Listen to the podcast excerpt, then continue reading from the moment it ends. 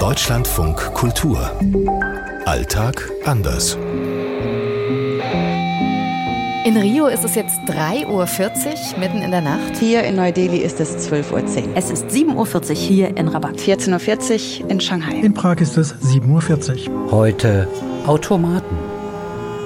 Im öffentlichen Raum habe ich hier in Rio tatsächlich noch keine Automaten gesehen. Automaten ist wirklich so ein Thema in Indien. Im Prinzip sehe ich die nur am Flughafen oder in modernen Malls. Ich würde schon sagen, Automaten sind im Alltag in Marokko nicht so häufig wie in Deutschland. Es ist eher so, dass in China am Flughafen zum Beispiel, dass es da mal so Getränkeautomaten gibt. Automaten im engeren Sinne findet man in der Prager Innenstadt eigentlich nicht. Es gibt Snackautomaten in Sporthallen, also in der Schwimmhalle Rigoro Visadi hier, in der Gegend, wo ich wohne.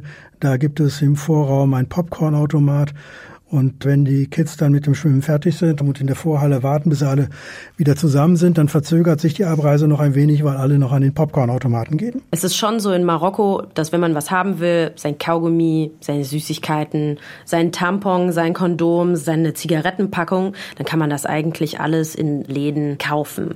Das meiste kauft man eigentlich in sogenannten Hanuts. Das sind äh, marokkanische Tante-Emma-Läden, die einfach alles, alles, alles haben.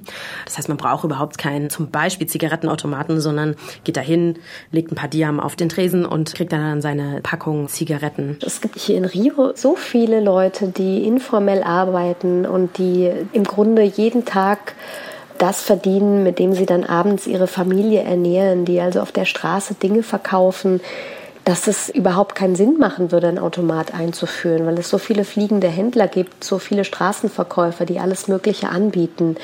Das heißt, das ist ein Arbeitsmarkt hier, den man sich von den Automaten nicht nehmen lassen möchte. Auf einer ganz normalen indischen Straße gibt es weder einen Zigarettenautomaten, noch einen Kaugummiautomaten, noch einen Getränkeautomaten. Ich glaube, das liegt einfach daran, dass es in Indien so viele Menschen gibt, dass ich fast sagen würde, es ist halt der menschliche Automat, weil die Menschen einfach all diese kleinen Snacks noch verkaufen. Wenn ich Kolleginnen und Kollegen hier im Büro in Neu-Delhi frage, die sagen, oh, ich traue den Automaten auch nicht, dann bleibt mein Geld vielleicht da drin stecken und was dann? Was man hat in China ist, sind so Kassenautomaten ganz viel, so in diesen Supermärkten, wo dann wirklich auch die meisten an diesem Automat bezahlen, dann eben auch mit der App auf dem Handy und dass eben die wenigsten dann wirklich zum Kassierer gehen, um dort dann eben zu bezahlen, sondern dann wird der Automat genutzt.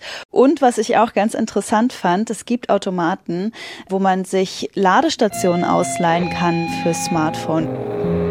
Aus Shanghai, Eva Lambischmidt. Aus Prag, Peter Lang. Anne Herberg aus Rio. Aus Rabat, Dunja Sadaki. Silke Dietrich aus Neu-Delhi